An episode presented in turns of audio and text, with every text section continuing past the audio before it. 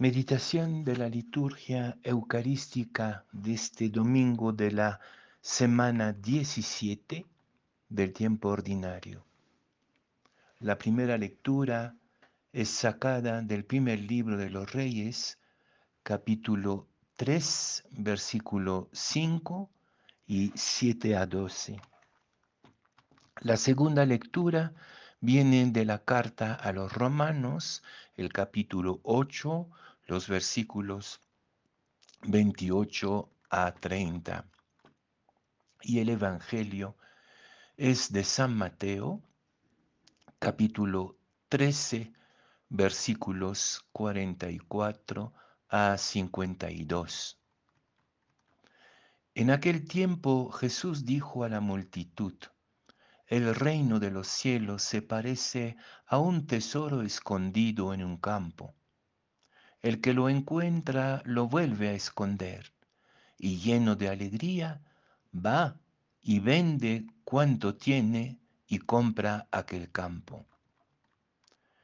El reino de los cielos se parece también a un comerciante en perlas finas, que al encontrar una perla muy valiosa va y vende cuanto tiene y la compra.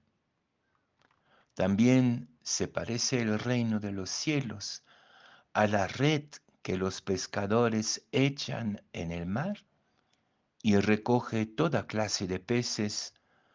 Cuando se llena la red, los pescadores la sacan a la playa y se sientan a escoger los pescados.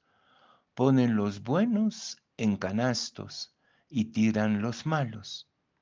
Lo mismo sucederá al final de los tiempos. Vendrán los ángeles, separarán los malos de los buenos y los arrojarán al horno encendido. Allí será el llanto y la desesperación.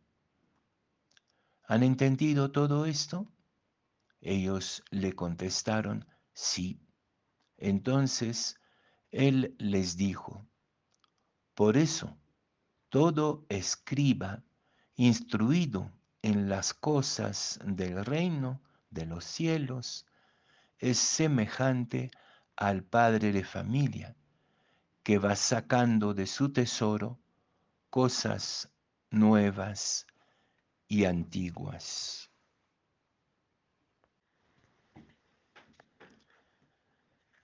Lo nuevo sin lo antiguo es una chispa que no logra encender ningún fuego. Lo viejo, sin lo nuevo, se parece a unas ruinas abandonadas, abandonadas. Cuando, como hoy, nos parece que todo es absurdo y no nos lleva a ningún lado, la tentación es grande de escoger o lo nuevo o lo viejo, en vez de abrazar juntos y juntas lo viejo y lo nuevo. Ante la polarización de los extremos que nos impiden encontrar caminos de diálogo y esperanza, la lógica del reino es la sabiduría del y y no del O. Miremos un poco más de cerca las tres pequeñas y bellísimas parábolas del reino que nos propone hoy San Mateo en la perspectiva del I. La primera, la parábola del tesoro escondido en el campo, nos invita a la sorpresa de lo nuevo, escondido, a dejarnos sorprender por lo imprevisto de Dios en nuestras vidas. Es la actitud de la abertura de corazón. La segunda, la parábola de la perla, nos pide buscar, ser buscadores siempre alertas, despiertos ante la revelación posible de algo mejor, más grande, más bello. Es la actitud de la vigilancia de la esperanza. La tercera parábola de la red nos invita al discernimiento ético entre lo bueno y lo malo.